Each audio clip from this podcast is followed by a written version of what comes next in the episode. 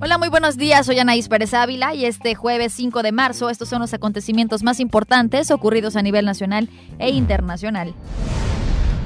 Tras el caso de contaminación de medicamentos para la hemodiálisis registrado en el hospital de Pemex de Villahermosa, Tabasco, Petróleos Mexicanos planea trasladar a la Ciudad de México a seis pacientes infectados.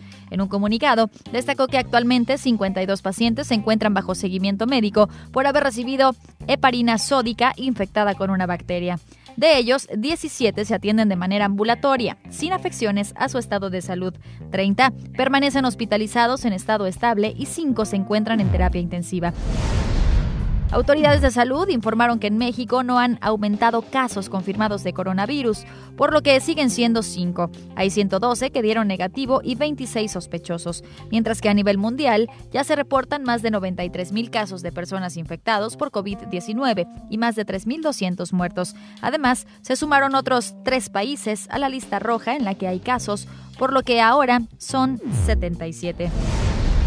El Congreso de Oaxaca aprobó que los ataques con ácido y otras sustancias en contra de mujeres sean considerados un delito, por lo que estas agresiones serán investigadas como alteraciones a la salud por razón de género. Esto luego del caso de la saxofonista oaxaqueña María Elena Ríos, quien en septiembre de 2019 fue agredida con ácido, presuntamente por el expriista Juan Antonio Vera Carrizal, quien está prófugo de la justicia. En el estado de Puebla, un tren de carga que trasladaba químicos se descarriló.